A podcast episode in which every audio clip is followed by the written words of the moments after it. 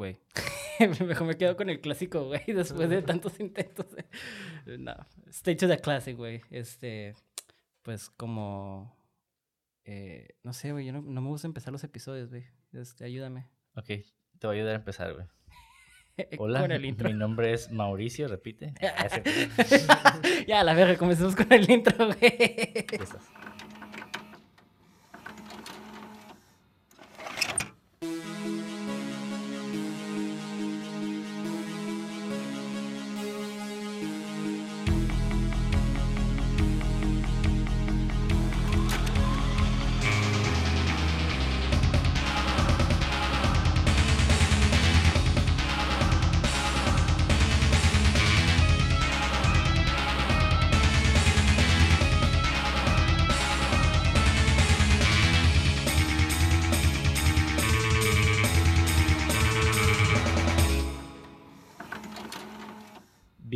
Bienvenidos a Cine666.mpg, el podcast donde en cada episodio su servidor Monty de André dialogará con Mauricio Villa acerca del análisis, crítica y hechos interesantes o pertinentes que envuelven a una producción cinematográfica de género de horror, misterio, ciencia ficción y otros géneros de carácter fantástico. En pocas palabras, hablaremos de películas que nos gustan y de cosas que tal vez sean, ah, que tal vez sean relevantes. si no, no importa. A ver, ya que estás diciendo la introducción, introduce nuestro compañero, a nuestro invitado. ok, y el día de hoy tenemos de nuevo un invitado especial. Muy especial. Muy especial porque ya ha estado con nosotros anteriormente. Muy buen amigo también. Buen amigo, muy buen fotógrafo. Ah, cinefotógrafo. Gracias. no hay que olvidar eso, es lo más importante. Y tenemos hoy a Iván de Sevilla, güey. ¿Qué onda? ¿Qué pedo? ¿Cómo estás? ¿Cómo están? Bien, bien, después de este desmadre de intro, güey, discúlpame, este, no soy bueno haciendo, pero pues aquí estamos, güey, este, de hecho, agregué esta, esta película por ti, güey. Este, porque la otra vez que viniste, que nos visitaste, y este, hablamos de, pues, de, eh, ¿cómo se llamaba? Blood and Black Lace. esa película, Ajá. que estaba muy buena, por cierto. Eh, también hablamos un poquito de esta película, no mucho. Entonces me quedé con las ganas de, más especialmente que tú eres fotógrafo, que esta película siento que también utiliza la fotografía de una manera muy chingón. Ya, y para no hacerla de tanta mamada, pues obviamente la película que vamos a hablar es de Upgrade, de mil, dos, 2000, güey. Estoy viendo muchas películas viejas. De los 1800. 2800, ajá. Pues no, pendejo, este es 2018, güey. No mames. Me fui con la vida. 2018, güey, este... Dirigida por, este, Lead... Uh, Manhill, Manuel, uh, no sé cómo se pronuncia su nombre, güey. Lee Wan, creo que se llama. Ah, Lee Wan, perdón. Ajá. Y escrito también por él. Entonces, básicamente, lo único importante es eh, que tenemos que saber de esto. Ah, este, y si quieren, este, este vato fue famosito porque escribió las primeras películas de... De hecho, creo que escribió todas de Saw. Ajá, de hecho. Y también creo que escribió también todas de Insidious, la 1, la 2, y la 3 la dirigió también. La escribió y la dirigió, entonces... Es muy dark. de, hecho, fun fact, güey, bueno, no, es tan fun, pero... Oye, no se trabajo eso. Ajá. No, no es cierto. Ah, no, digo, yo cuando estaba bueno, a mí siempre me ha gustado ver películas de horror, ¿no? Pero el gore nunca fue algo que me llamaba tanto la atención cuando estaba morro. Y de hecho, la primera película que vi gore fue Saw. Mm, sí, pues de las primeras torture porn se podría decir. Ajá. Simón, eso fue como que lo primero que tuve ese acercamiento, ¿no? Con las películas gore. Y no tanto, ¿eh? Está, está... Sí, o sea, pero pues como el primer acercamiento, de hecho, no está tan mal. Ajá, de hecho está muy cool. Ajá, también está Hostel, esa, pero esa la vi después de... de, que ha sido un negociazo, ¿eh? Yo no he visto Hostel. estas películas. Sí, güey, bien cabrón. Pues ya pichizo 20, ¿no? ¿Cuánto da? no, sé, güey. Acá salió una nueva, de hecho, Saw Spiral. Este, no, de hecho, creo que no la escribió este güey. Pero bueno, este, si quieren ver este, su material, este, pues ya como dijimos, escribió todas las de Saw. Y, es, y ahí dirigió la tercera de Insidious. Y también la más, más reciente que ha hecho es la de Invisible Man que no la he visto yo. He visto partes, este, no sé si tú la has visto, Ricardo. Sí, güey, está muy verga. Invisible Man. La, la, que sale esta actriz, la... Mm, Kate Moss, algo así. Ajá, la de, la de Mad Men. Ajá. Ella, ándale, ándale. Ajá. ¿Cómo se llamaba en Mad Men? Tiene un nombre muy curioso, sí. Peggy, quiero decir. Peggy. Peggy, ajá. Peggy Está muy buena, está, está inversa esa serie, güey. La recomiendo también. Pero bueno, esas son las películas más recientes que ha tenido y la única que he visto de ese güey es la de Sa, la primera, que nada que ver con esta, la verdad. Este, creo que ha cambiado un chingo en su estilo, pues claramente, ¿no? Cada artista es, eh, evoluciona. Y la de, pues esta ya, creo que las únicas que he visto de él. Este, ¿y tú, Iván, has visto algo de él? Fuera de... Eh, pues afuera de eso, no, pero, o sea, es un director que se caracteriza por ser bueno. De hecho, ahorita creo que es parte de esta productora que es la mejor en el mundo escribiendo, haciendo películas. Ah, Blumhouse, la película de terror, ajá. Sí. Películas de terror. Y, y, a mí se me hace que es un director que sabe usar los recursos al máximo. Sí, y aparte, o sea, 3 millones de dólares y de, de, de, inversión para una película y sacarle 17 millones de dólares, estás hablando de un dude que sabe lo que está haciendo. Ah, exacto. bueno, las películas de horror y así siempre son redituables, ¿no? Exacto. Y especialmente... ah, perdón. lo que me gusta mucho de este güey es precisamente cómo utiliza la fotografía y el diseño sonoro, güey. Los dos siempre van como de la mano bien. O digo, en todas las películas, ¿no? Pero con este güey yo siento que se nota todavía más, güey. Como que él le pone más atención, ¿no? Como que le pone... Él sabe que es la salsita que hace el taco bueno, güey. En este caso la película. Entonces, me gusta mucho cómo, como dice Iván, este... Utiliza ese recurso al máximo. Hablamos un poquito de eso con Sam Raimi, este, justamente. Y se me hace curada ver cómo eh, la evolución del cine. Por ejemplo, yo sé que la película de Sam Raimi de Darkman está muy updated, ¿no? Pero ah, básicamente hacía lo mismo, ¿no? Este, usaba sus recursos a lo máximo que podía. Y este güey, ver cómo ha cambiado la tecnología, hace lo mismo, ¿no? 3 millones para hacer una película que la neta no parece 3 millones, parece de más. Es increíble para mí. Y de hecho, ese era uno de mis apuntes de que se me hace increíble que esa película fuera de 3 millones, güey. Un budget de 3 millones, güey. Porque se ve tan bien. Increíble, güey. Y pues como, este, de hecho, pues sí, güey, es claro. Sí, sí, sí, sí, Y de ahí tiene mucho que ver la foto también, ¿eh? Stefan Dushio, que creo que así se pronuncia su nombre, director de fotografía. De hecho, e, es, es un DP el, el, cual me identifico un poco, güey, porque le gusta también, empezó también como que, como experimentando con el dibujo de, de cómics y le, como que se fueron mucho de, se fue mucho desde esa, esa rama, empezó desde ahí. Salud. Perdón, perdón, perdón. y, y el vato, pues la neta, digo, se nota que la cámara estaba donde debía estar, o sea, se, se, le sacó el provecho máximo en el lenguaje de esa manera. Y la iluminación, no manches, o sea. Ah, está hermosa, güey. Yo, o sea, sí. Cualquiera que la vea, o sea, te vas a dar cuenta desde los colores y el otro estamos hablando de, de este expresionismo italiano. Del, ok, de, de, Mario Baba y, y digo, güey, este, este, o sea, aquí... Sí vemos tintes en esta película. Me, me la habían recomendado, güey. Y, y, me la recomendó alguien que la neta, pues dudo de su criterio para, para escoger películas. Y dije, güey, dije, ah, bueno, luego la veo, ¿sabes? O sea... Sí, man, sí, sí, sí. Entonces, eh, entonces dije, güey, luego me arrepentí bien cabrón. Dije, güey, qué idiota estoy, ¿cómo lo juzgué este vato así, güey? O sea, nunca sabes cuándo te puedes encontrar con un tesoro. La chequé, güey, un año después de que me la recomendaron. Yeah, como yo, siempre y dije, hago lo mismo. Pinche peliculaza. Y luego, ahorita, ahorita, ahorita, este año, este año está súper importante ese tema de la singularidad y del el rollo de, de, a dónde vamos con el eh, eh, inteligencia artificial y cómo va a cambiar, cómo está cambiando ya las vidas. Existencialismo. Eh. Está este personaje. bueno, bueno, antes de seguirnos y no yéndonos al hole, este, me gustaría, digo, ya pueden escuchar que nos, nos gustó bastante la película, este, con estas pequeñas pláticas que hemos tenido, ¿no?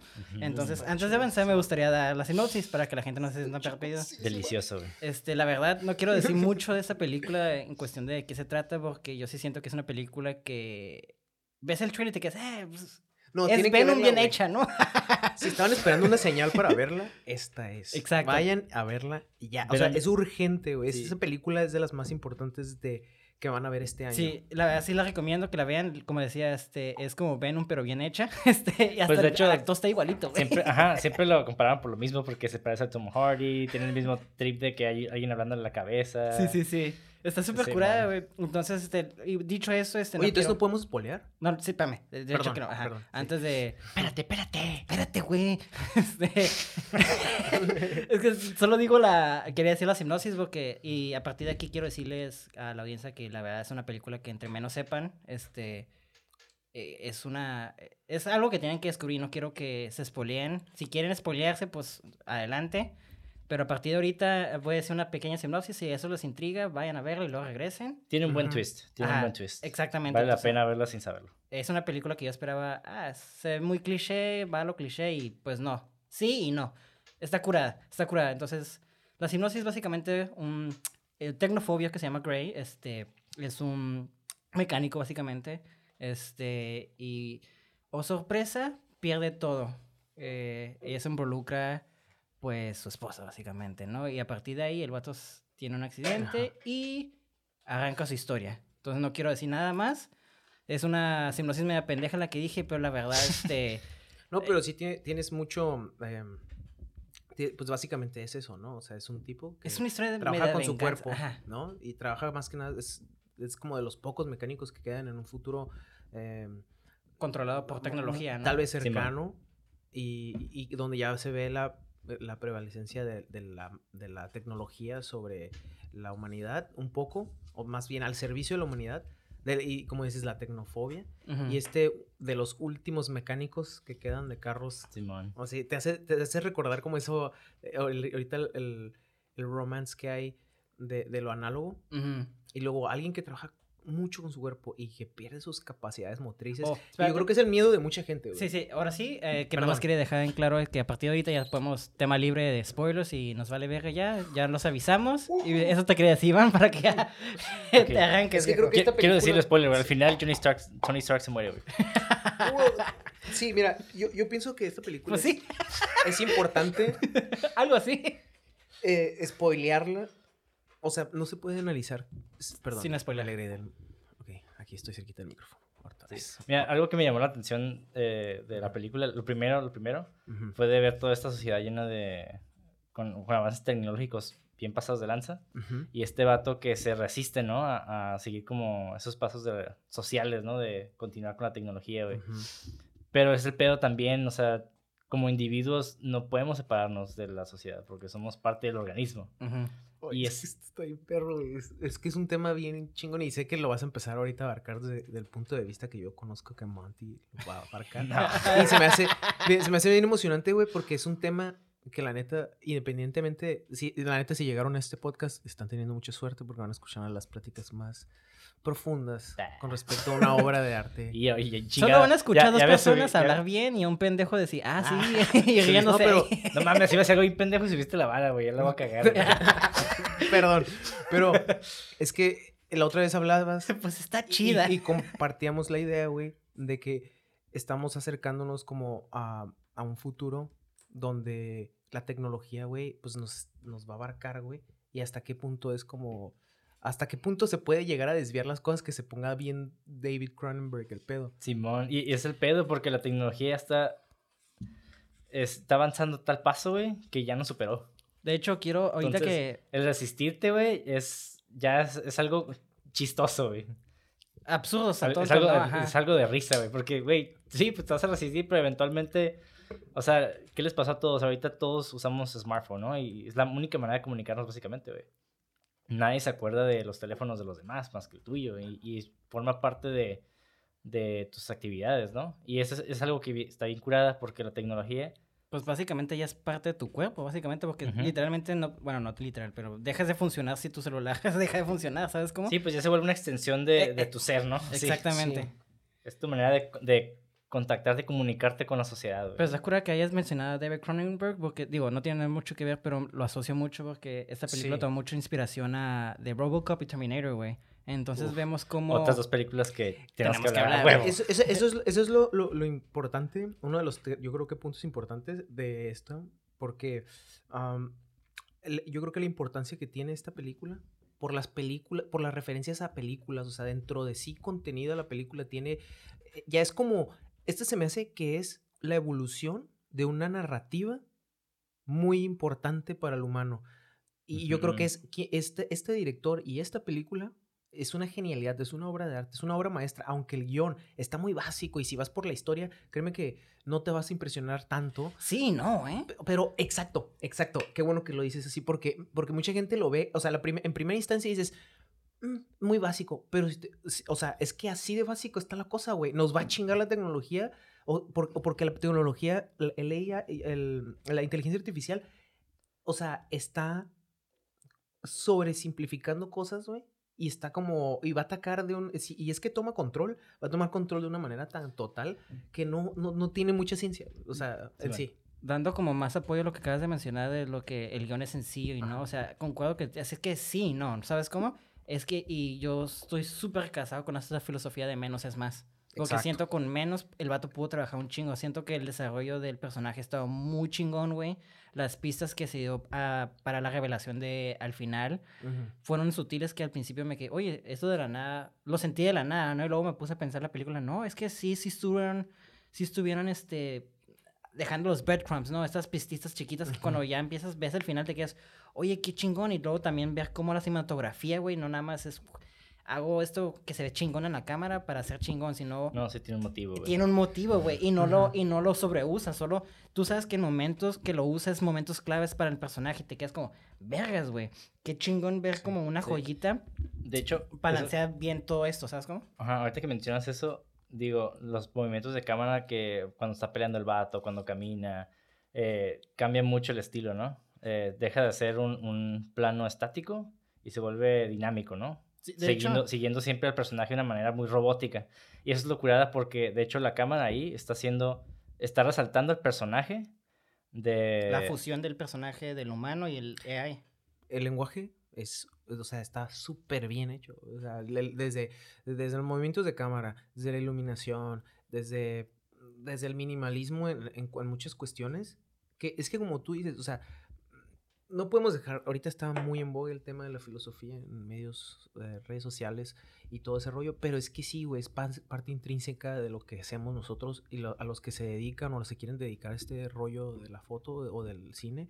O sea, el balance, güey, el balance eh, como, como un método, un approach a tu metodología de creación, tu proceso creativo, y al elaborar una obra de arte tan magna como es una película, y hacerlo de esta manera, yo creo que es una persona que se ve, el director, todo el crew, se ve que son, o sea, 3 millones de dólares, vato, 3 millones de dólares. Con una película así, o sea, a, tal vez, güey, 20 millones de dólares te hubiera dado otro director, o sea, de, ocupo 20 millones de dólares. Y esta persona con 3 millones de dólares logró algo muy realista, güey. Decía mm, Fernanda Solórzano de Letras Libres em, que, que esta, esta tecnología tomó control, o sea, super spoiler alert, ya creo que este punto ya es safe. Sí, ya este, sí, sí, sí, Ya lo ya eh, al final, a la gente. Al final, esta tecnología, este, este ente cibernético, STEM, Ah, sí, que es inteligencia artificial, que es como una voz que está todo el tiempo dentro de la cabeza del protagonista, toma control, ¿no? Del protagonista. Y ahí, y, y, el, y ahí se ve una referencia también a Matrix, porque cuando toma control del cuerpo tiene uso del 100% de sus capacidades, entonces se vuelve una máquina de otra dimensión para matar, o sea, está, nadie le puede hacer par. Y al final toma control de él, 100%, o sea, ya no le pide autorización para tomar control de su cuerpo en como cuando tenía combate. Entonces al final toma control de él y lo que pasa es que dice Fernando Solórzano es que es ahora la tecnología ya no está creando nuevos cuerpos, ya no está tomando control de los cuerpos que ya están ahí. Así es, güey.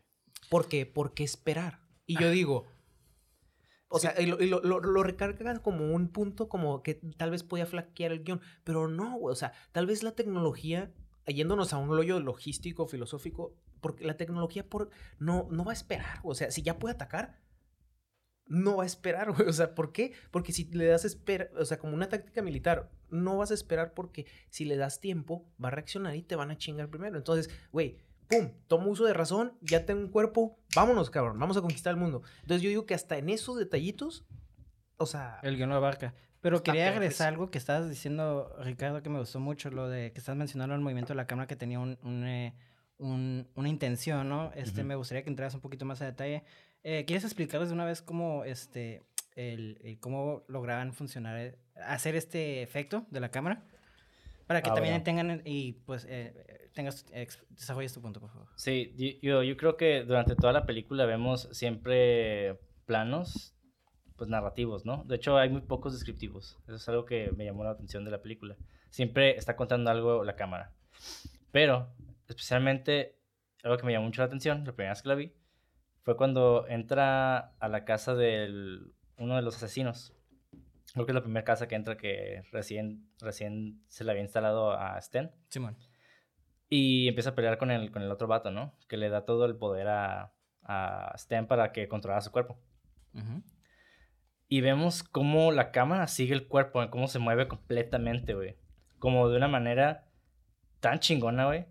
Y esto se logró, pues pusieron un, celular que uh, sincronizaron con el gimbal. Cada vez que se movía el celular hacia un lado, el gimbal también se movía junto con la cámara. Un gimbal básicamente es un estabilizador. Ajá, es un estabilizador de cámara. Hay Ronins también para cámaras de cine grandes y que aguantan un chingo de peso. Así es. Y bueno, se movía el personaje y se movía la cámara al mismo tiempo con él, ¿no? Y esto yo creo que es una técnica muy chingona para realmente retratar eh, esta parte cibernética, ¿no? De, la fusión. Ajá, la fusión.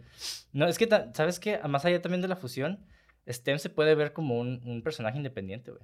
Pues no, no, es que eso lo es. O sea, lo que me gusta mucho de la película es que eh, eh, los personajes, o sea, eh, Gray, que es el personaje, el, se podría decir que, pues, el auto, ¿no? En esta ocasión para STEM, ¿no? el, es, una, es un personaje independientemente. Y STEM es otro, ¿sabes cómo? Aunque esté dentro de la cabeza y nunca tengamos un, un aspecto físico, es, un propio, es su propio personaje porque tiene su propia agenda, como mencionó Iván hace rato que, oye, me van a chingar, pues porque me voy a esperar que me chinguen, yo voy a chingarlos primero, ¿no?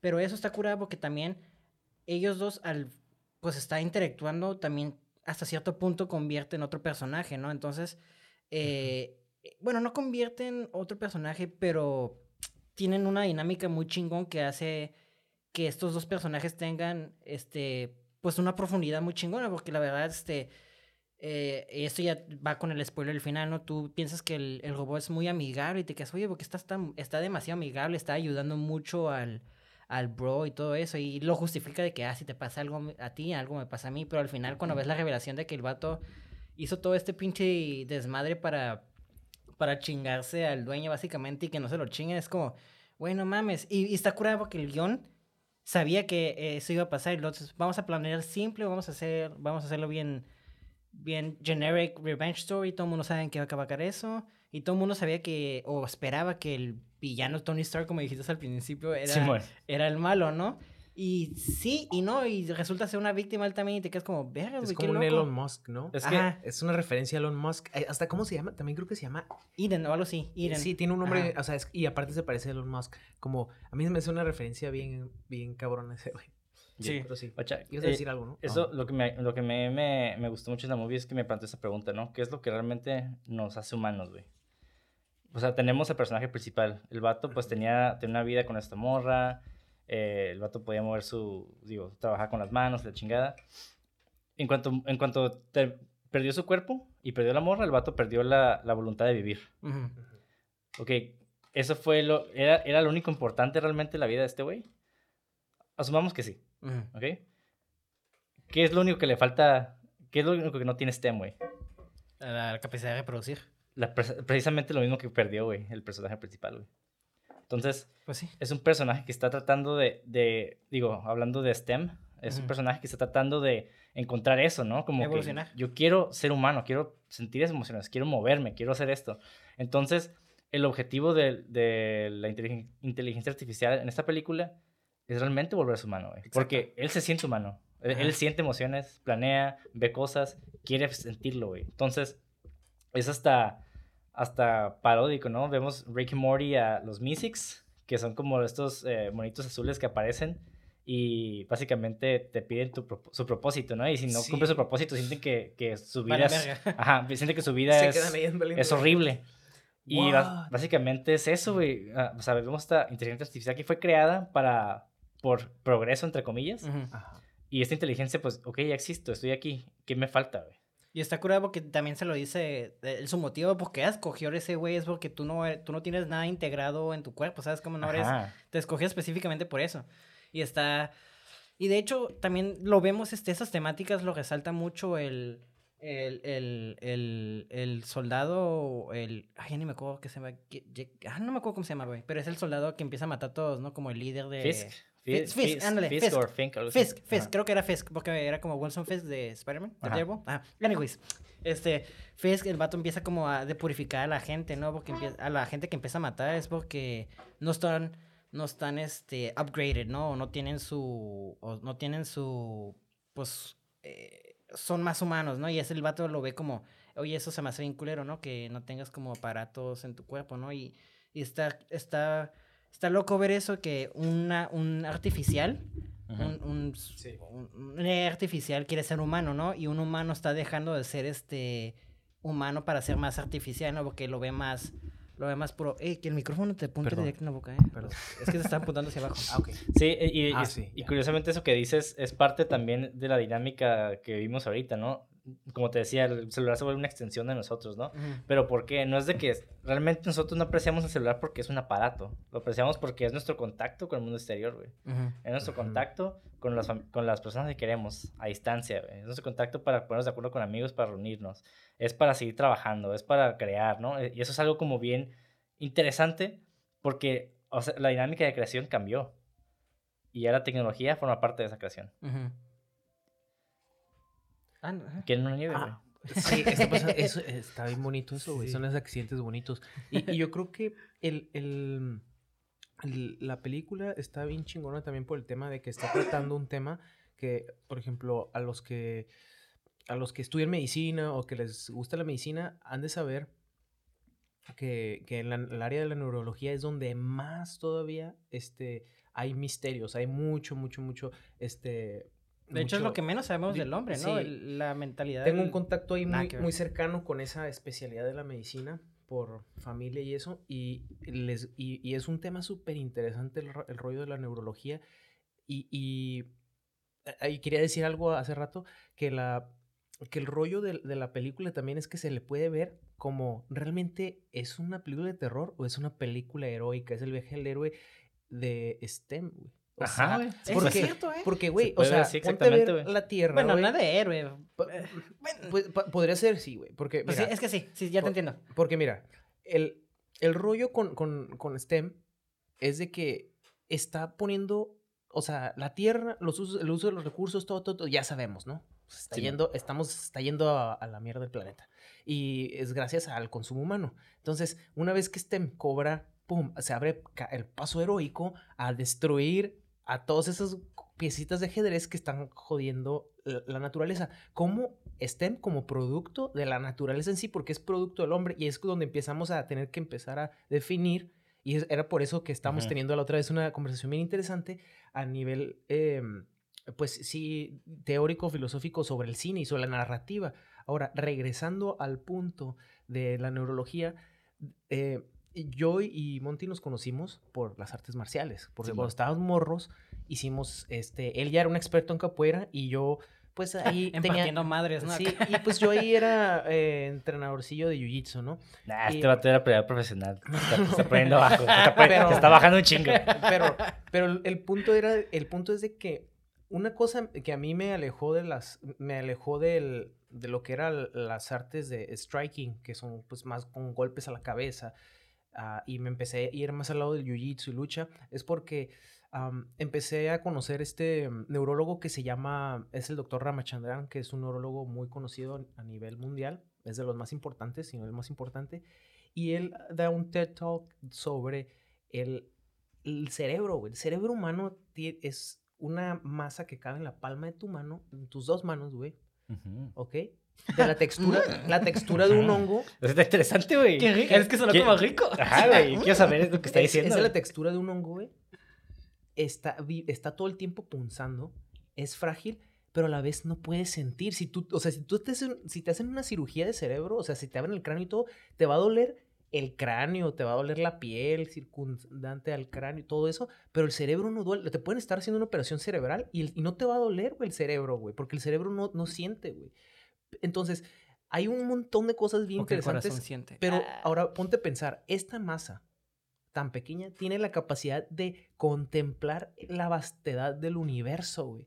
Y ni tanto, ¿eh? Porque hay cerebros que no pueden. Bueno, sí, sí. Pero, o sea, el, promedio, o sea, es una, o sea, es un, un, tema bien interesante, güey. El pedo de la neurología. Hasta me atrevo a decir que la mente humana es tan vasta como el universo, güey. Y el sistema nervioso. El sistema nervioso también. Afirmaciones eh, valientes. Es que, por la verdad, es que. ¿Quién sabe? O sea, ya. Realmente, el cerebro, o sea. ¿Cuántas cosas no sabemos de eso, güey? O sea, perdón. no, este, me pegué ¿cuántas, ¿Cuántas cosas no sabemos del cerebro? O sea, tenemos. Eh, No, es que la verdad, o sea, es, es, es, muy maníaco, o sea, tal vez le exageró un poquito, pero o sea... No, sí, es que eso, eso, es parte de la película también, de que una vez que se, se, encadenan estas capacidades em, del cerebro sobre el sistema nervioso y el cuerpo en sí, eh, alcanza límites de poder tener un combate como tipo Matrix, o sea, de girar sobre sus rodillas, tener control 100% de sus capacidades musculares. Entonces, hay una película ahorita interesante en Netflix que no recuerdo cómo se llama, que es de una, una chica que despierta en una cámara de criogenia. Y, y lo... ¿Que es una mamá o algo así? ¿Con un robot? No, no, no, esa es ah, Mother. Ah, eh, eh, yo estoy hablando de una nueva, acaba de salir yo creo que este fin de semana. Ah, disculpa. Mm, y la película... En Netflix. Sí, en Netflix. Y la película... Mm. habla de, pues de este, este lazo, o sea, habla de este tema neuronal, de esto de cómo preservar la vida a través de viajes luz, güey, ¿no?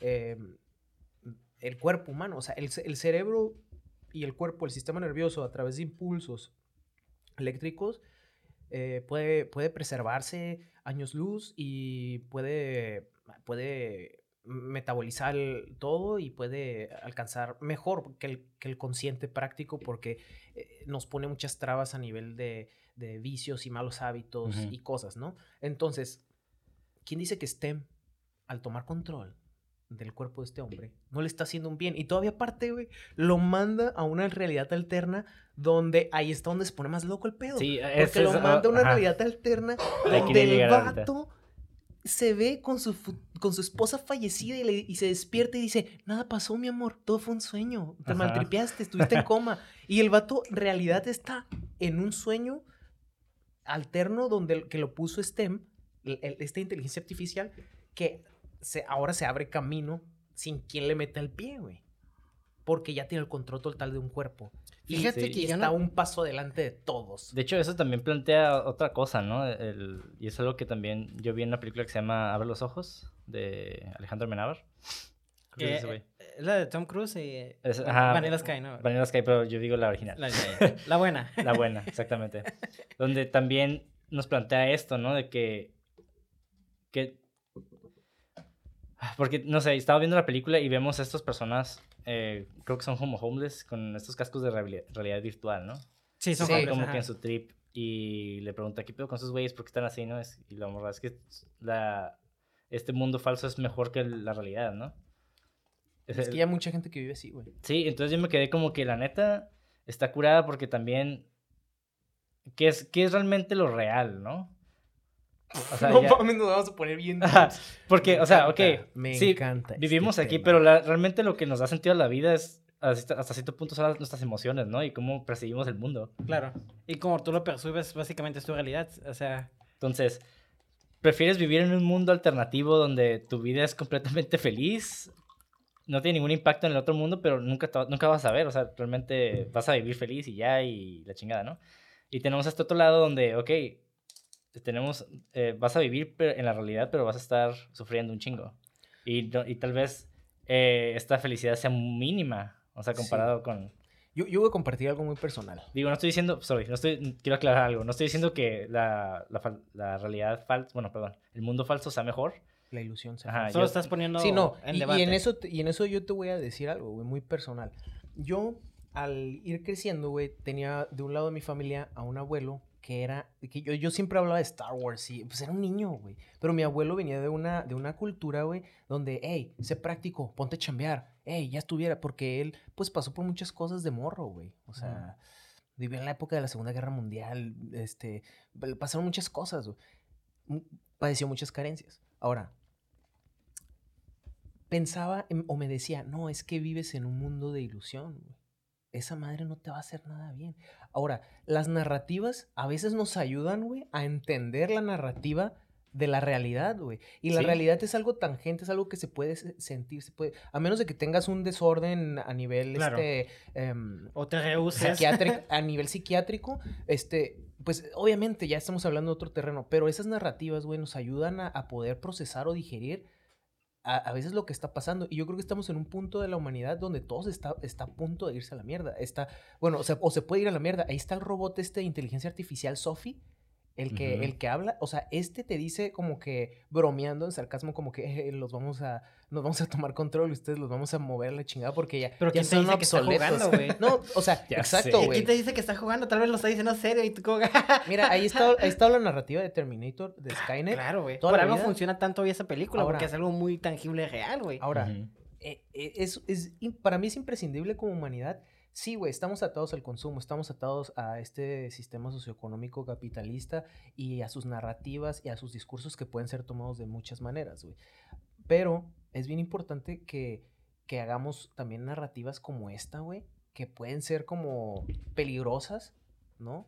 Pero es que son las que valen la pena, güey. Pero que nos ayudan a, a entender, güey. O sea, se me hace que es una película en muchos niveles una genialidad, güey. Porque te está dando un discurso de qué Sí. es lo que puede salir mal. Claro, yo creo que es importante eh, estar, estar en contacto con diferentes narrativas opuestas a tu propia narrativa, ¿no? Ajá. Porque es la única manera de aprender. Realmente, si tú te estás alimentando tu narrativa de que el mundo es feliz y todo es, y siempre los buenos ganan, la chingada, Sí. pues la neta te estás pende- apendejando solo. O sea, necesitas ponerte y ver, digo, no necesitas, ¿no? Pero, o sea, si realmente quieres, quieres aprender algo, ocupas ver más cosas, ver cosas opuestas. Sí, Sí, o sobre sea- todo más lo opuestos para que estés más eh, inculcado o, o educado de, de tu, eh, pues de lo opuesto, ¿no? Y ya, cuando te estén cuestionando algo, pues no nada más, ah, pues es que no sé, ¿sabes cómo? Ya se ah, ok, es que ya había leído esto, ya puedo po- proponer esto, o, o esto choca con esto, ¿sabes cómo?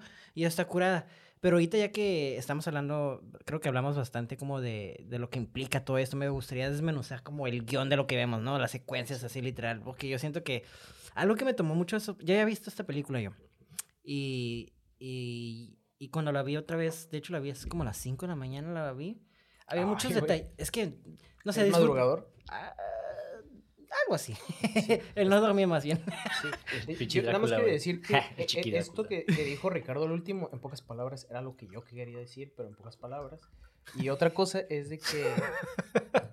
De que... ah. Ah, ok. Sí, güey, sorry, es que ando muy cafeíno. Perdonen a todos. No te Este, Otra cosa que quería decir es que la, esas narrativas que proponen cosas diferentes con una propuesta, güey, ¿sabes? No es como, por ejemplo, me, eh, em, hay, hay historias que sí, güey, pero traen un discurso romántico, por ejemplo, que romantizan algo, güey, o que te, te, te afloran algo y va muy, de, va muy de la mano del discurso que es cómodo, güey, para la industria, güey, para la gente que pone el dinero, güey. Pero cuando haces una propuesta, güey, o sea, como esta, se me hace que está bien perro porque sin querer estás cambiando el mundo, güey. Sí, y Sí. De, de hecho está, una vez estaba platicando con una persona, ¿no?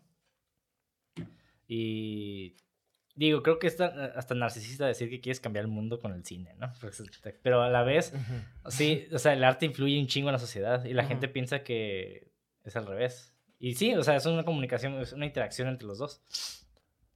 Pero lo que yo digo, ¿cuántas personas salen de ver Rápido y Furioso y prenden su carro y queman llanta, güey? O sea, un chingo de morros, güey. Entonces, Ujú. si hay una influencia Claro. en cuando, te, cuando te sometes a ver este Claro. tipo de cosas, ¿no? Y no estoy diciendo que las películas te influyen y, te- y si ves una película satánica te vas a ser satánico, no, para nada. No. Pero te reta a pensar, güey. Te reta como decir, hey, o sea, hay más cosas allá afuera.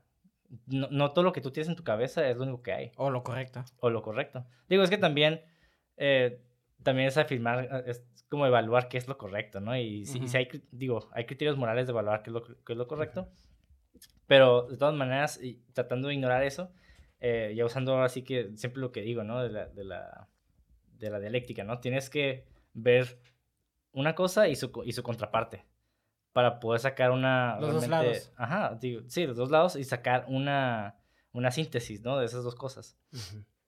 Y en este caso, pues, no sé, mucha gente puede decir como que no, es que yo estoy en contra de la tecnología, la chingada. Sí, pero mira, hay muchas personas ahorita que tienen un chingo de pedos por no saber usar un smartphone, güey. O, o sea, nomás imagínate, te, te da un pinche ataque, un infarto y nomás, si estás viejito, te da un infarto en la calle y no sabes usar un smartphone o nada. y- Ya verga. Ajá, o sea, o sea, digo, no estoy diciendo que pase y que como viejito tienes que hacerlo, pero siempre hay situaciones que va a requerir que estés consciente del- de, la tecnología que existe ahorita. Sí. Bueno, este, eh, ya que regresando al punto donde que quería hablar Ah, del, sí. del guion, este, Lo siento. güey. este, digo, está, estaba dicho que, está, estaba diciendo que la estaba viendo a las 5 de la mañana y, y, estaba como más despierto de lo normal, ¿no? Y la primera vez que la vi, no quiero decir que la subestimé, ¿no? O sea, o que no le puse atención, o no la peleé, o no le di el respeto necesario que se merecía, porque la segunda vez que la vi me quedé como, oye, hay un chingo de... O sea, no nada más el aspecto filosófico que, estábamos hablando, ¿no? Y cuestión del guion, sino hay detalles que te quedas, güey, no mames, güey. O sea, la película es una película que toca temas serios, ¿no? Vemos como el vato está sufriendo de la pérdida de su esposa, el vato pierde sus... El pues, mecanismo motriz, ajá, exactamente pues como el vato se pone, se prime y el vato hasta llega a querer suicidarse, ¿no? Porque literalmente él, siente que pierde todo. Pero también la película está muy chistosa, güey. Y sabes que viéndola me recordó un putero el actor, no nada más a Tom Hardy, pero también a Bruce Campbell, güey. Porque el vato era un actor muy físico, güey. Actuando muy emocional, porque nada más estaba.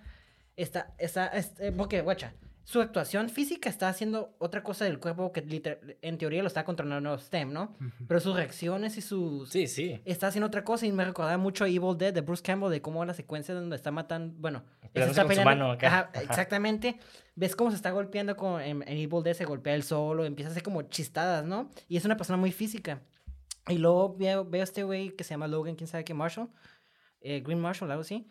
Me quedo, güey, no mames, este vato la actuación no, no siento que mucha gente la vaya a apreciar porque es una actuación sutil, porque el vato literalmente está moviendo el cuerpo como si otra, otra persona la está controlando. Y tiene que tener reacciones a eso, más como literalmente acaba de matar a alguien, pero mi cuerpo quiere matarlo, ¿sabes? ¿Cómo, cómo hago eso como actuación? Me quedé, vergas, no mames, güey, o sea, joyita de, de actuación del güey, ¿eh? o sea, no nada más es, cómico, tiene las dramas. Y el movimiento del cuerpo, que tengo un fun fact de eso que ahorita que me den su opinión, voy a entrar en detalle de eso, que es muy curada, güey, o sea, no mames, güey, las capas de esta película filosóficas del guion y... ¿Cuál es el fun fact? Me muero de ganas de saber.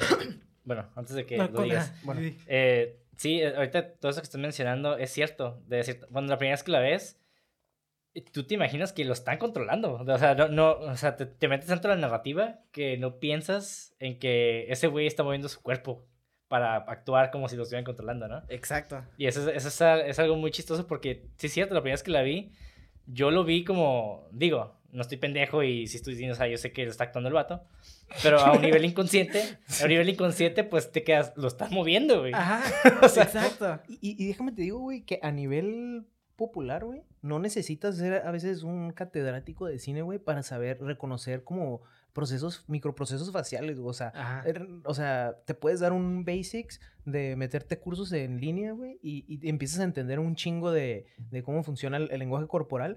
Y, la neta sí, o sea, cuando una película, lo hablamos, hemos hablado muchas veces eh, en podcast y fuera, cuando una película se hace que se te olvide ¿Que estás viendo una película? Que estás viendo una película, eh, que estás viendo un proceso, güey, de, de, producción de una, una casa productora, de un director, de todo este crew, que cuando se te olvida que hay un crew detrás y estás metido en la narrativa, dices, ok. Este es un buen jale. Este es un buen jale. Es que siempre le digo a Ricardo eso, güey. Cuando notas un buen trabajo, güey, es cuando hicieron un buen trabajo excelente, güey. Y el fun fact que tengo aquí es que se me, yo, yo al momento de la segunda vez que vi la película me quedo, no, pues no mames, este vato eh, se nota que le hizo jale, le metió dedicación al movimiento del cuerpo. Y ya investigando sobre la película vi que el vato trabajó con un ex miembro del Círculo de Zule, güey. Este, que, con, bailarín, este, aquí tengo un nombre, espérame. Este, el, déjame terminar. El, ¿Ido Portal? No, es este, Ay, güey, es que no lo tenía aquí. Este, tengo el nombre, pero ahorita que sigo, ahorita, espérame. Sí, sí, sí. No, es como, no estamos siguiendo el guion, empecé como a... sí, continúa la historia y ahorita nos dices cómo se llama el vato. Pero bueno, el vato trabajó con un guato de eso por meses, aparentemente. De Círculo de Soleil. Ajá, de un güey que trabajaba en Círculo de Soleil. Este, y, de un vato que se, era como bailarín, este, ballet, básicamente. Entonces el vato, por eso tenía como movimientos que lo que buscaban ellos dos era que hacerlo muy robótico, pues. Y había movimientos donde que le hacía Sitsi y lo que buscaban específicamente era hacer movimientos que, que involucraba la menor gastada de energía. Exacto. Porque, porque el robot, como pues ya ves que es muy eficiente, el robot quiere hacer menos movimientos y está curada. Y luego otro fun fact que también se ata con esto, que el vato eh, al principio le mandaba videos al director y decía, ah, el director es que está muy robótico. Y le mataba, ok, ok. Y jugando un juego, me imagino que era el de Overwatch. No sé si ustedes lo han jugado, yo sí. Overwatch, ¿lo has jugado? No, no, no. no. Hay un robot que se llama Zeneta Cineta, no sé si lo estoy pronunciando bien, que es un robot que tiene como movimientos este, medios bailarines de como el ballet. El vato dijo, ah, voy a utilizar esos movimientos. Entonces está chido ver cómo un actor tomó como elementos de ballet, básicamente, y de un videojuego eh, y, y los incorporó, güey, y al momento como tú dijiste, ¿no? Y no es de que te estoy diciendo que, que tonto estás. No lo notemos, güey, no, lo notamos porque hizo un buen jale, güey. O sea, no mames, güey. Porque te vas, te hipnotiza y te vas en la, en la hipnotizada de la, de la, narrativa de la historia. Exacto. Y lo curada es que la, es la fusión. Aquí vemos la fusión de la narrativa, güey. De la dedicación de la actuación, güey. Y la, y la cinematografía que habíamos dicho de cómo esas tres cosas se fusionan para contar una sola cosa, güey. Y es como, no mames, güey. Esta película realmente no utiliza mucho. Artilugios. Ajá. Ajá. No es muy flashy pero cuando lo hace, lo hace bien, güey. Y le decía a Ricardo que esta película es como una chica que, que no veías hace años, ¿no? Y luego la ves y está muy guapa, güey. Y te quedas, oye. Ah". Sí, o sea. ¿Qué? Cristina. Mira, yo tengo, un, yo tengo un fun fact. Yo tengo un fact, fun fact. este también, con respecto a eso que dices del movimiento corporal y, del actor yendo a trabajar con alguien del Circo de Soleil, mm, yo eh, empecé a ver, a tomar alternativas de entrenamiento para complementar cosas y he descubrido Portal, creo que tú ya también lo conoces, es el entrenador de condicionamiento físico fuerza de Conor McGregor, un peleador de UFC. Y, yo lo que aprendí de, eso es como cómo valorizaban sobre el rendimiento, la salud y, el uso correcto de tus habilidades motrices, güey, para un desarrollo pleno de los músculos y de todo, ¿no? Bueno, ya sin irnos tan profundo, yo entendí que muchas de las cosas importantes que tiene el humano es la contemplación del lenguaje. ¿Cómo podemos contemplar el lenguaje? ¿Cómo lo podemos aplicar para sintetizar información de un, de un área, como por ejemplo, ya sea la narrativa. Ahora, el, el, movimiento como un lenguaje puede ser aplicado dentro de tu cuerpo para operar cámara para una obra, para complementar otro lenguaje que juntos hacen un, un lenguaje. Y ya me estoy yendo muy lejos. Pero ese era mi fun fact de cómo yo tripeo, güey. Mucho el, el, el, movimiento en cine, sí, es un lenguaje. Pero el movimiento de tu cuerpo, güey, cuando estás operando, o sea, también. Ahí por ahí va un tip de de movimiento, si les gusta mucho operar cámara, o sea, imprescindible poder este, controlar eso. El nombre, nomás eh, quería decir el nombre eh, para que me preguntó, era Darren Inkerstern, Inkerstern, algo así. Darren Inkerstern. Ajá. Ok. Disculpen mi inglés, este. Inkerstern. Y Simón, de, de, hecho, en esa primera pelea, lo que me llamó la atención era que el cuerpo se movía robótico, pero la cabeza no. Exactamente, es que no mames, sí es cierto, ¿eh? O sea, ahorita que lo mencionas. Y es porque STEM controla del cuello para abajo, no la cabeza. Entonces es como que, güey, el actor está consciente de eso también. Y, y lo hice de tal manera que la cabeza se viera como hasta medio wobbly, ¿no? Cuando se movía para atrás, enfrente. Eh, hasta cuando esquivaba, agarraba con la mano y se movía la cabeza para que no fuera golpeado. Y eso está bien perro. ¿Sabes qué también ayudaba mucho eso el diseño sonoro? Que nos hacía movimientos, el casi casi como, un, como un sonido como de Transformers, básicamente. Pero es que sí le daba como ese. ¡Ay! A mí me emocionaba, la verdad. y aparte es una pelea divertida, güey. Porque hay, ah, hay, peleas chingonas en cine. Hay peleas muy chingonas. Eh, hay películas. Ah, el otro día estaba viendo una película española que no me acuerdo cómo se llama. Y porque la verdad no está muy bien la película. Pero eso sí. Estuvo culera. Pero eso sí, sí, estaba la foto, estaba bien chafa, todo estaba chafa, pero las peleas estaban súper bien hechas, güey. Y cuando una pelea es divertida y aparte es realista y aparte te mete como en wow, wow, wow. O sea, yo también, o sea, como que te metes. Ya te quieres meter a las peleas, ¿no? o sea, como que ya estás ahí como que wow, cabeceando tú también. Eso es como que digo, güey, también es otro detalle, güey. La película hace muchas muchas cosas muy bien. Y a mí se me hace que la academia, güey, está tiene una discriminación, y lo digo ahorita abiertamente, la academia tiene una discriminación a las películas de terror. Sí, aquí, aquí se dijo, güey. O sea, un chingo de películas pasan por debajo del tapete y son pisoteadas, nada más por el género, güey. Es que no nada más es el, Y si es, por el terror, déjenme les digo algo. Al único que deberíamos tener miedo es al, al tener, al sentir miedo. Eso es lo único que debemos. O sea, si se van con una narrativa de que, ay, es que eso no es cine, pues chingan a su madre, güey. O sea, la neta, perdón que lo haya dicho así. Y fíjate, chingan a su madre. Me, gustó que mencionaras eso porque dentro de esa escena, digo, existe en cine existe el concepto de los conceptos de sorpresa y suspenso, ¿no? Sorpresa en el sentido de que pasa algo y te sorprendes de, oh, pasó de la nada y no sabemos qué pedo, ¿no? Como una explosión de la nada, ¿no? Y suspenso es de, por ejemplo, que te plantean la bomba y ya tú esperas que, que va a explotar, ¿no? En vez de que explote de la nada.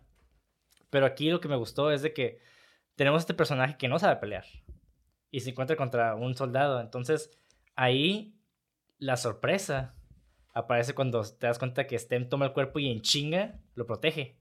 Y hace estos movimientos marciales y eso crea como ya como que eh, eh, eh, te da un shock así como espectador, te quedas como, wow, ¿qué acaba de pasar, no? Como que, qué chingón.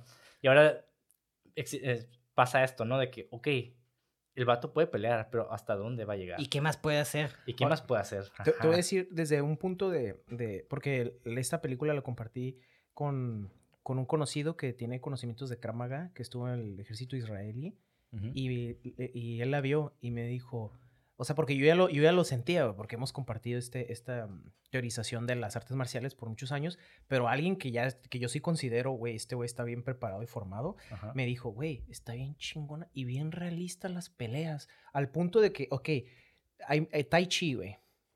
El Tai Chi es un arte marcial que a veces dicen, ah, está muy flashy, está muy, muy girly. Pero la realidad es de que si usas esas técnicas, güey, con un nivel de fuerza y un nivel de reflejos ya bien entrenado, e, e, es, o sea, tiene todo el sentido a nivel de, de peleas, de, la película, o sea, se es siente el peso, ¿no? Se siente el, el, peso, o sea... O sea sí, sí está bien coordinado, sí hay una buena como coreografía de, de peleas, así súper puntual y súper realista. Es un, un, trabajo magro en, yo creo, en todos los sentidos. Tal vez podamos decir que tiene... No, no creo que tenga puntos débiles la película. No, yo no siento, no, este, pensándola viendo que al principio ya es que a veces...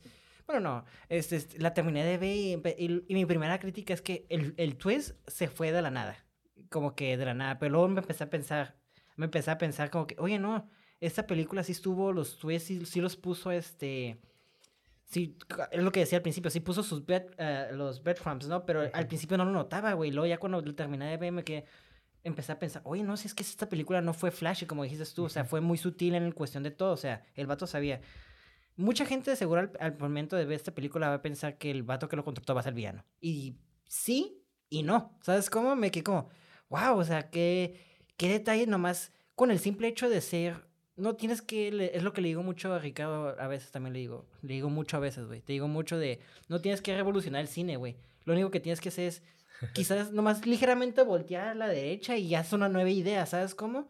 Y esta película es lo que me, es lo que siente este, que hizo, ¿sabes cómo? Ah, por lo general siempre son clichés estos, ¿no? Pero vamos a darle un pequeño twist, un ligero twist para que la película se siente fresca, güey, no se sienta como producto, güey. Y eso me sorprendió mucho, eh, güey. sí, es que en esta movie existen dos narrativas que es la de el, nuestro héroe, que es el Tom Hardy 2. y tenemos la narrativa de STEM, ¿no? Pero lo curada es de que... Venom. de Venom.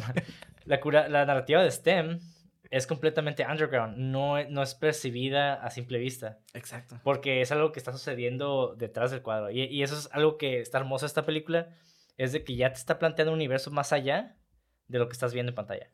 De hecho, este, y para terminar lo de cuestión del guion, y antes de empezar los fun facts, me gustaría, ¿cuál fue su secuencia más chingona, güey? Que, que, la vieron y se quedaron, tengo una erección. bueno, no, no sé si una erección, pero sí una erección a nivel eh, metafórico. Eh, yo las dos. Yo, yo quería mencionar algo en cuanto a la fotografía, nada más para cerrar en ese tema. Eh, es una película que no tiene una mm, no tiene ese hueco que muchas películas de hoy en día que están filmadas en digital tienen. Es una película que tiene contraste, que hablabas tú de la filosofía en la metodología del trabajo cinematográfico, em, el balance, eh, el menos es más, todos estos rollos. Yo creo que es una película que tiene estos, estos templates de lo que debe ser em, el contraste en la foto, los colores, la intensidad de la luz, Em, la profundidad de las sombras, eh, no vemos plastas negras, no vemos eh, colores reventadísimos. hay una teoría de color justificado, no nomás porque se ve bonito, güey. ¿Cómo me caga la gente que nada más pone, ah, es que se ve bonito? O sea, no, güey, tiene que tener una teoría de color, güey. Haz bien tu chamba, güey. Es brillar México, güey. Em, bueno. No lo hagan sepia nomás. Sí, o sea, hay un lenguaje estructurado, no nada más en movimiento, hay un lenguaje eh, a nivel de de color, contraste, luz, sombra y la composición. Y esto aunado a que es un presupuesto de 3 millones de dólares, que para aquí en México es mucho tal vez, pero para lo que es eh, Estados Unidos es relativamente un low budget film, yo creo que esta película tiene mi sello de aprobación. ¡Y va para presidente! Cine 666 aprueba este mensaje de Iván. De hecho, la primera vez que la vi sí me impactó bastante la, la movie. A tal grado de que ya es, siempre hay películas que las ves y quieres compartirlas con tus amigos, ¿no? Como que no, quiero que todos la vean. Y ahí me cagó porque le dije a varios compas, ¿no? Le dije a, bueno, no, no voy a decir nombres, ¿no? Pero le dije a varios compas. Quémalos, quémalos. le dije a varios compas. Y esos güeyes como de que, no, sí, la voy a ver. Y ya pasó más del año, creo, y siguen sin verla. Así como que, no mames. Se la pierden, güey. Y, es como que, fuck, quiero hablar de alguien con esta movie, ¿no? Y ya, y, hasta que se dio. Y en ese entonces vivía con mi hermana y vino mi mamá de visita. Y, y les dije, hey, voy a poner esta movie y les va a gustar. Y mi mamá como que, a ver. Y ya, la, y ya las vio. Y ya las vio. Secuestrados, ¿no? Y, les gustó un chingo, güey. Les gustó un chingo. Es que está bien chingo, ¿no? Y fue y es esas películas como que me quedé, oye, güey, es una película que se puede apreciar en todos los niveles. Es que tú, tú puedes apreciar algo bien cuando algo está bien hecho. Puedes apreciar algo cuando sabes que está bien hecho, güey. Aunque no sepas el tema, puedes ver una pintura y yo no puse nada de pintura literalmente, pero te puedo ver una pintura y sí, pero así te puedes reconocer que está bien hecho, porque te habla, te conecta. Sí, pero la apreciación y el disfrute son dos cosas diferentes. Entonces, lo que yo me refiero es de que tú cuando conoces y aprecias una imagen, está curada porque sí, requiere de cierto conocimiento para realmente evaluarla, ¿no? Y apreciarla. Ahora, si no los tienes, mínimo lo tienes que disfrutar. El pedo es de que mucha gente, por ejemplo, ah, vemos películas de los 40, ¿no? 30, Orson Welles, uh Kane que ya no es la mejor película del mundo, sino es Paddington 2. Rotten Tomatoes. Pero... Está bien vergas, güey. Está clara. Yo no la he visto. Pero Está esta movie, eh, o Mank, o sea, son, son películas que tienen la fotografía, el, guion y todo está bien chingón, pero mucha gente no las disfruta, güey, porque no, no, emocionalmente no, no se conectan con la, con la narrativa. Entonces, eso es algo que yo que tiene valor también, ¿no? Esta película sí tiene esas dos cosas. Yo creo que cualquier persona la puede disfrutar. Digo, si no te gusta mucho la violencia, a mi esposa no le gustó porque no la terminó de ver por lo mismo porque estaba muy violenta. No se me hizo tan violenta, fíjate. ¿Cuál? Pero, ajá, sí. Pero es que hay gente que se hace muy violenta. O sea, cuando se vio la cara que le partieron con el cuchillo, mi esposa dijo, no, ¿sabes qué? Y luego le explota en la cabeza a otro. Fíjate que ahí, en eso del cuchillo en la cara, se me hace como que si estuvo un poquito medio. Yo siento que se pudo ir más gore, güey. Yo también, yo sí quería siento que. Ah, no, a mí se me hubiera sido perfecto. Y a mí se me. o sea, sí está. No, sí, está, perfecto. Sí. está perfecto, güey. Pero eh, ya en cuestión de gustos, güey. Ah, pinches datos violentos. A, mí me, no, es que digo, es que digo, güey, para que alguien me diga la verdad y se me someta así, o sea, tienen que ser unas heridas más grotescas que yo te digo, ay, güey, no me mates. O sea, no sé, pero ya es cuestión de gustos. Yo creo que sí, estuvo bien, yo creo que sí estuvo muy bien logrado. Y yo creo que la urgencia que tiene Monty de, de y que yo comparto con todos. Y yo también. Porque han visto, eh, o sea, hay películas que se han analizado, que yo he visto que ustedes han analizado, que son, por ejemplo, por su, porque han desencadenado nuevas corrientes, porque han hecho ciertos logros. Pero a mí se me hace que esta película tiene una urgencia porque es el proceso del cine logrado a su máxima capacidad, güey, en una época con un presupuesto súper bajo. O sea, es como un 10 perfecto, un clavado de 10, güey. O sea, y con poquito, güey. O sea, no hay pretextos. Hagan cine chingón para... Con, buena técnica. Sí, de hecho. cine profundo y divertido, güey. O sea, esas dos cosas, si van de la mano, puta, güey. Pinche peliculón, güey. Llegas bien lejos con eso, güey. De hecho, este, también este. ya para empezar los soundtracks, este, sí me gustaría hablar un poquito de las secuencias de más favoritos. Digo, este, para mí mi secuencia que me quedé, no mames, esto ya, ya está bien vergas, güey. De por sí ya está verga la película, pero la neta sí me enamoré bien, bien de esa película. Fue la, la, la pelea contra el... El último. El último, ajá. Bueno, sí, sí, es una pelea. El último soldado. Ajá, el último soldado me quedé... Ajá, Fisk. Me quedé no mames, güey, porque al principio Fisk yo pensaba que, ah, es un soldado bien X, güey, o sea, nomás está ahí para avanzar el plot, pero ya cuando empieza a decir sus cosas, sí está cliché, pero me que, oye, la película sí se tomó este la molestia de hacer sus personajes secundarios tener una razón. Quizás no, eso sería como el, mi crítica, y nomás sería nitpick, que diría que los, los personajes secundarios, aunque hacen su trabajo, sí está nomás ahí como para hacer un trabajo, ¿sabes cómo? Pero, o sea, y eso ya es buscarle crítica para buscarle, ¿sabes cómo? Pues es que también son herramientas de STEM. Realmente personajes STEM, ellos, ellos... Y por eso lo entiendo. Podríamos decir que son, son, este, ramificaciones de STEM. Es que eh, la jugada Yo creo que esa, esa escena, esa escena tiene un flaw tiene un punto débil ahí, güey. A ver, explícanos. Tiene un punto débil, güey, porque cuando tiene este combate... no la grabé yo, dice el Iván. no la hice yo. ¿Cómo sabías que iba a decir eso? Me lees la mente. este, no, güey, o sea, Hola, Iván. tiene un punto... Hola, me llamo Iván. ¿Quién eres tú? Este, eh, tiene un punto débil, güey. La pelea cuando está con el vato y que le dice, ah, tu hermano lloró como marica, jaja. Se me hace como que es un recurso, güey. Digo, sí, güey, es una película, pero, o sea... Poquito lazy. Sí, sí está como que, güey, pues sí, ya, lo ibas a matar, güey. Es STEM, güey. Lo vas a matar, güey. ¿Por qué te esperas, güey? ¿Y por qué esperas a que te provoque? ¿Y por qué caes en la provocación? O sea, se me hace como que es algo, como que ya era un punto donde yo creo que ya estaban hasta jugando estos dos, estos dos caracteres en la narrativa. Y yo digo, güey, pues, mira, carnal, si, si, vas a hacer eso, mejor bájale del tono a los putazos, güey. Y cuando ya se estén partiendo la madre, hazlo bien fair y ponlo en una posición, güey, donde el vato pueda burlarlo, güey, o barrerlo, o hacer algo, güey, para que para que, oh, te mató, pero como que lo quisieron hacer como... Se sintió como un gimmick para Como se sintió como que, como que lo sacaron en, lo sacaron en chinga esa escena. E, exactamente, porque el más le dice, ah, es tu hermano, ¿sabes? Como que se lo sacaron del manga el guionista, como que, verga, ya no sé cómo salvarlo.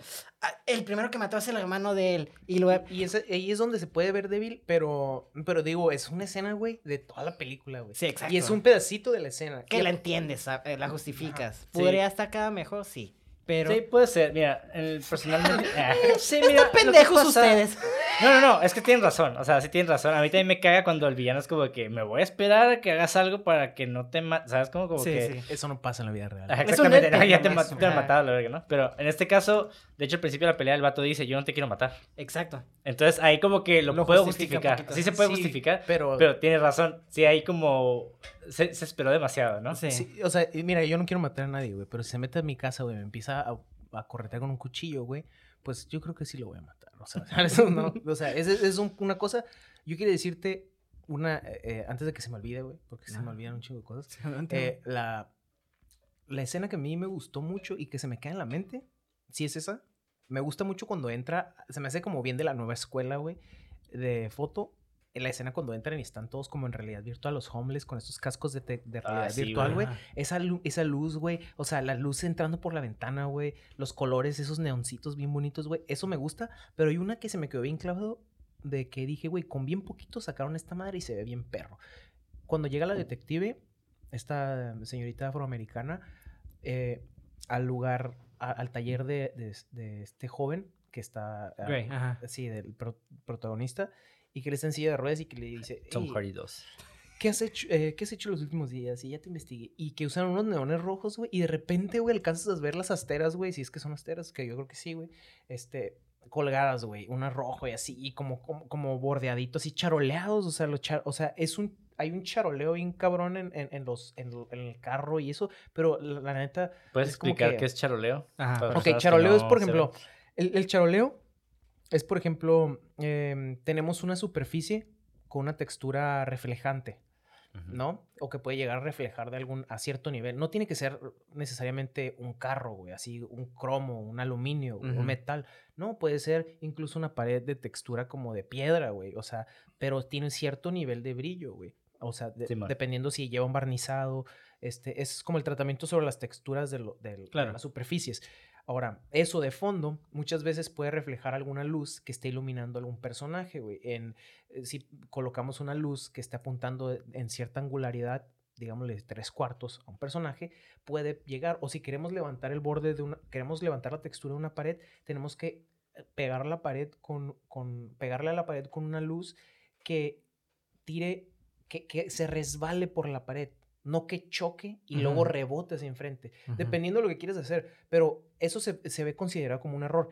Que les déjenme les digo, güey, o sea, muchas de estas cosas, de estos errores pasan y mucha gente eh, lo pasa por alto, no lo nota. O sea, lo nota uno a nivel de fotografía. Y créanme, muchos de los, muchas veces los DPs lo notan, güey. Lo notan y saben, güey. y no se van a gusto a su casa, güey, con lo que hicieron, güey. Pero te voy a decir algo. No nos dejan de otra, güey. A veces que hay cruz bien tóxicos. hay tu cruz bien tóxicos en algunos casos, ¿no? Eh, eh, aquí en México es, como tú decías, algo cultural, güey. la, la tóxica, güey. Así. Pero... Pero, por ejemplo, en, en, lo que es Los Ángeles, lo que es eh, Estados Unidos, güey, muchas industrias, la europea, son industrias donde se da un rollo, güey, que es una escultura y una colaboración de todos. Nadie se pone la, coronita, Hay, hay un respeto laboral un poco más definido. Sí, y hay una cultura que acá. Más... aquí, aquí todavía hay mucho narcisismo y. Aquí todo el mundo se pelea el hueso bien cabrón, güey. Se tira de codazos. es que en Estados Unidos se ven como un equipo y aquí todavía se ven individuales, ¿no? Como que. Sí, man. Hay como una competencia, se podría decir. Sí, aquí está la mentalidad de que este güey, yo puedo hacer más que este güey. Si yo soy el gafe, yo quiero ser el mejor gafe, en lugar de cómo puedo ser el mejor gafe para mejorar la producción, ¿sabes cómo? Sí, no, a, mí me han, a, mí me han, cuestionado ya en rodaje, me dicen, se, se ve chafa. ¿Por qué, ¿Por qué lo estás haciendo así? Yo como que, pues, la propuesta, ¿no? O sea, o sea pero tú como director. Así, güey. ¿Y quién llegó? ¿Quién te dijo eso? Ah, la, la productora. Si no, ah. Es que a veces, ¿qué pasa eso, güey? Te digo algo, o sea, hay maneras de decir las cosas, güey. Y como aquí no hay mucha chamba, güey, como que todo el mundo anda, a ver, ¿quién ya cruzó por la puerta de la industria? ¿Y quién está adentro, güey? Y a mí se me hace que es una... Sí, es una mamada, güey. O sea, la neta, perdona que lo diga así y la gente que me conoce de otros lugares y sabe que no hablo así, perdón, pero aquí estoy hablando con mis compas.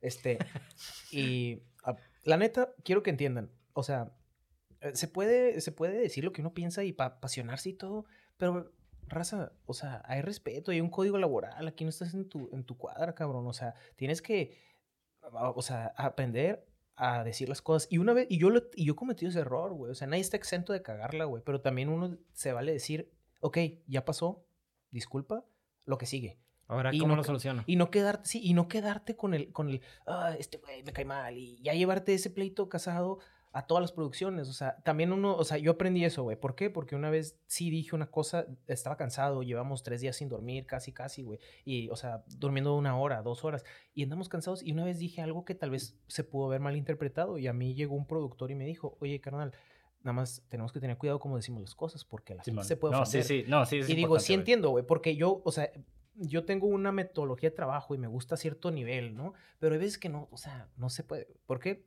Porque no hay los recursos, porque la gente no está dispuesta. Hay gente que a las nueve horas de chamba, 12 horas de chamba, ya está llorando. Y la neta, acostúmbrense y sépanlo. Y si quieren hacer este pedo, o sea... No, que, que, que, hemos, ¿eh? estamos, que, nosotros, yo creo, apenas estamos entrando en este pedo de una manera, o sea, ya... Profesional, ¿no? Profesional, declarada. Sí, sí va a haber unas chingas, güey. no está fácil, güey. La neta no está fácil. O sea, son unas chingas, mega chingas de 12 horas. Y después, y el overtime. Y el overtime, güey. o sea, tiene que contemplarse el overtime a veces de 14 horas de un rodaje. Yo me quedo hasta 17, 18. Eso es, o sea, eso es lo normal. Eso es lo normal en una industria. Sí. Bueno, también. Así que sí, varía, sí varía de país a país, ¿eh? Claro, claro. O sea, hay, hay otros que son más humanos. Sí. No, no, o sea, sí. sí, sí, sí, yo sé. Nunca van a ser de 8 horas, sí, pero Canadá, por ejemplo. Canadá, el crew canadiense es mucho más más este más pues sofisticado en su manera, sus métodos de trabajo.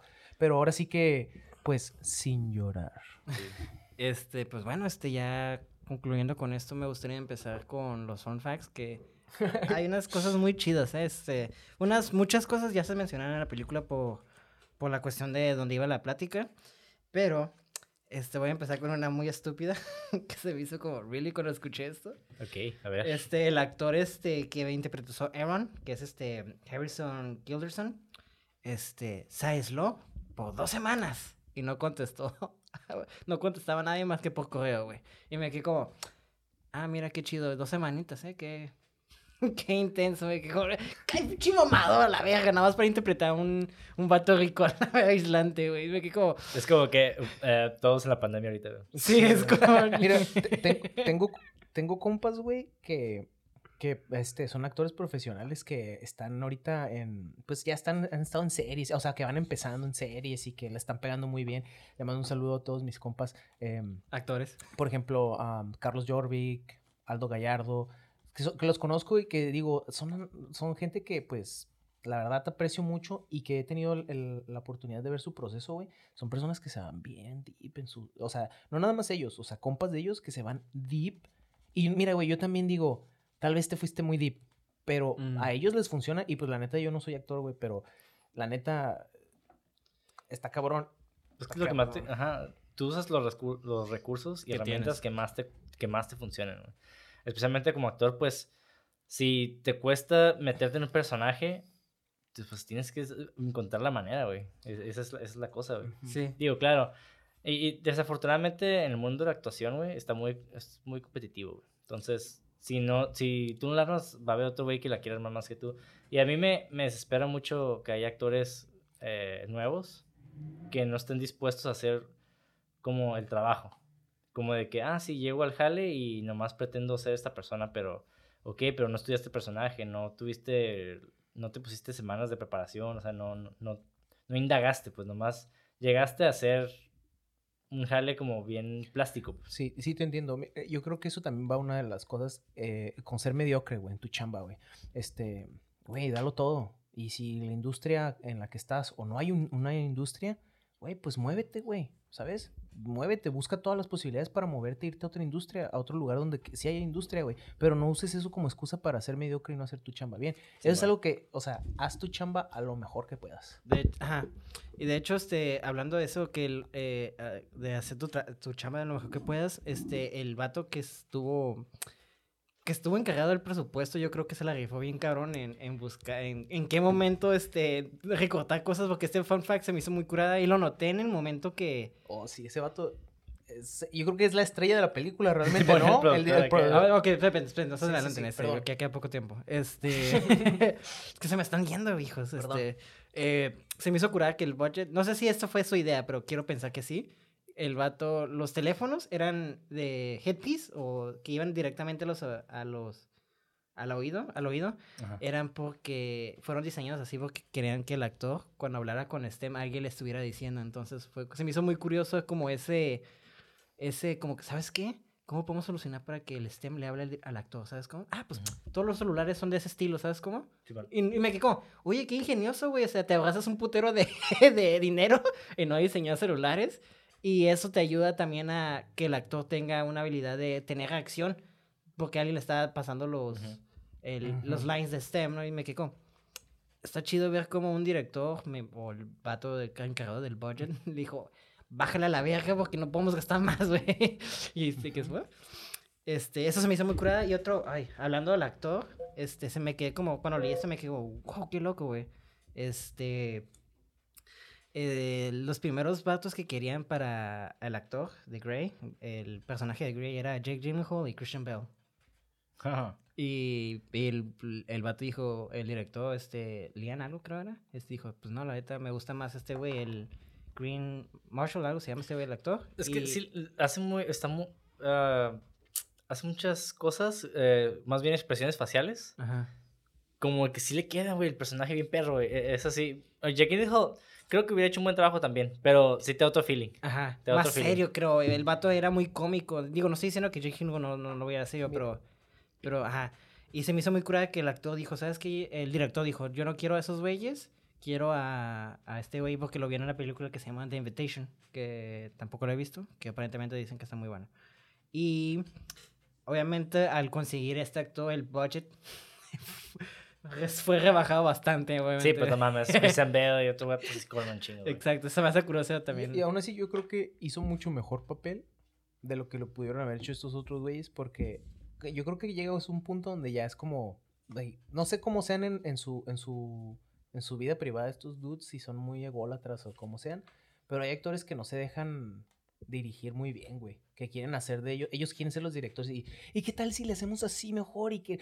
Carnal, no, no, no, pégate el guion, carnal. El guion está escrito por algo y yo soy el escrito por algo. Las propuestas se hacen antes del rodaje, güey. Exacto.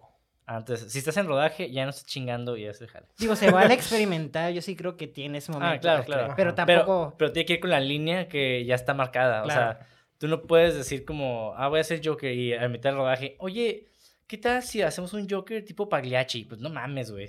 ¿Qué tal si este Joker ya no se ríe? Es como, ¿eh? ¿Qué tal si este Joker es triste? Es un cholo. Saludos a Kim Pero bueno. ¿Qué tal si este Joker es vegano? Joaquín Phoenix. este, y esos fun facts tienen que ver con Rápidos y Furiosos, porque como mencioné previamente, el, este director trabajó con en Saw y la primera película de Saw fue dirigida por James Wan. Ajá. Entonces, este este, James Wan es el de Conjuro y este. El, de Saw, el primero de Saw y, Rápidos y Furiosos las 7. Muy buen director, güey. Yo, yo sí. mucho ese director. tiene cosas muy chidas, ¿eh? Está muy vergas ese director. Bueno, su nombre de James Wan aparece en los, en los, ya es que cuando se van a los, al edificio del hacker, hay unos pisos donde sale eh, los números de la casa y todo eso. ah, sí, Sale J1, sale, sale ese güey. Hablando, y continuando con James Wan. De hecho, este también sale el, el Jigsaw el monito de Saw. Oh, sí, eso lo vi. Sí, sale en una pared grafiteada. Ah, qué cool. Ah, el, el Spiral. Ajá, no, no, sale la cara del mono. Ah, ok, no lo vi. La cara del muñeco. Ok. Esos me encantan, güey. Esas cosas me encantan. Como está el caso. ¿Guiños? ¿Eh? ¿Como los guiños? Esos guiños, sí, por ejemplo, Alfonso Cuarón en Hijos del Hombre, güey. El, ah, eh, peliculón, güey. Sí, güey. Esa película es una de mis películas. Es de, mis películas favoritas, güey. Está en mi top 5. Yo creo que tiene una de las mejores one shots que he visto en mi vida, güey. Sí, de, hecho, en esos one shots, en esos one, uno de esos planos secuencia que, que hicieron, aparece como tres, cuatro, cinco veces. En total, trece veces, yo creo. Eh, esto es un dato que yo creo que muy poca gente sabe porque nunca lo he visto publicado. Se dijo aquí primero antes que en cualquier lugar el nombre de Cuec, las iniciales de Cuec grafiteadas, o sea, la escuela a la que asistió el Chivo Lubeski y Alfonso Cuarón. Eh, la Escuela de Cine en la Ciudad de México. El Cuec. Antiguo Cuec. Ahorita ya es, tiene otro nombre, no me acuerdo cómo se llama. Pero está, aparece en las paredes, güey. Y es de. Ok, he visto esa película 20 veces. Ojalá hablemos de ella pronto. a huevo, a huevo. Este. No, sí vale la pena también. Bueno, este, el otro fun fact es de que para, ya ves que hay una, al final, hay una secuencia de persecución de automóviles. Este, aparentemente James Bond le dio tip después de, porque acaba de grabar este Fast and Furious, este, a este director. Entonces. Como que le dio el tip. Le dio tips de ah, cómo, oh, cómo dirigía esa secuencia así. Y está curada ver cómo directores se están apoyando entre sí. Y que, oye, sí, yo sí, bueno, eh, o tengo experiencia de manera. ¿Cómo? O sea, ¿en qué, ¿en qué escena fue? Ya es que al final, este... Cuando persigue la policía en, la autopista. Ajá. Eh, eh, oh, se, se, se, ayudó con este director. Ajá, el, James Wan que había dirigido, acaba de dirigir Rápidos y Furiosos 3. Que, pues, le ayudó. ¿Tres? La 7, perdón, disculpa. Ah. Fury 7, algo y fíjate que está muy bien lograda esa escena, qué curada. le, dijo, le pasó tips, así es como vi. No sé en qué tanto fue la profundidad que le dijo, solo escuché que, bueno, leí que dijo, le pasó tips. Mm. Entonces. Y, ah, cosa curada que si se fijan, no sé si se fijaron bien o yo no lo noté hasta que vi el fan fact de que los letreros están al revés, porque como fue grabada la película en Sydney, ellos manejan, pues, opuestos, entonces los letreros están al revés. Ah, ok, ok, están manejando el lado izquierdo. Ajá. Y, ok, no, no me fijé, güey. La, película se hizo en Sydney? Sí, sí. Wow. Y... No sabía, muy bien. Y el último fun fact es el carro es caro, güey. En Australia es caro, güey. ¿Es, caro hacer cine en Australia? Pues allá los sueldos creo que están como casi como 100 bolas por hora, güey. O sea, un sueldo normal, no de cine. Pues, ¿Y, y 3 millones de dólares? ¿Eh? Ahí hubo mucha, mucha colaboración. Sí, güey. Yo creo que muchos de los actores ahí como que se dieron su sueldo o, redujeron su sueldo mínimo. O sea, debe haber llegado gente de otros lados también. Pues, debe haber, creo que una carpeta de producción ahí hubo muy chingona. Sí, neta sí, güey. Y el último fun fact, que el carro que se utilizó en el... De donde fueron la primera vez que fue secuestrada la pareja, se podría decir. Ya es que el carro tomó como conciencia por STEM. Ajá. Es un Honda Accord, es del año 1983. Que nomás lo mejoran para esa secuencia. Ah, para que se vea más chukis. Ajá. Ok. Y se me hace curar como un carro bien viejito. Del 83, nomás fue como, hay que mejorarlo para así Yeah. y para que vean que pueden utilizar cualquier recurso, obviamente, pues un carro es más caro, ¿no? Pero pueden ustedes utilizar cualquier cosa para crear otra cosa, básicamente. Y con eso cerramos los fun facts y se acaba el pinche episodio, güey. Este, algo que quieran decir para concluir, compañeros. No, pues yo, yo estoy muy agradecido que me, me, hayan invitado. Este, yo creo que esta película es una película que vale mucho la pena hablarla, verla y discutirla. Y, examinar. Y examinar cada detalle.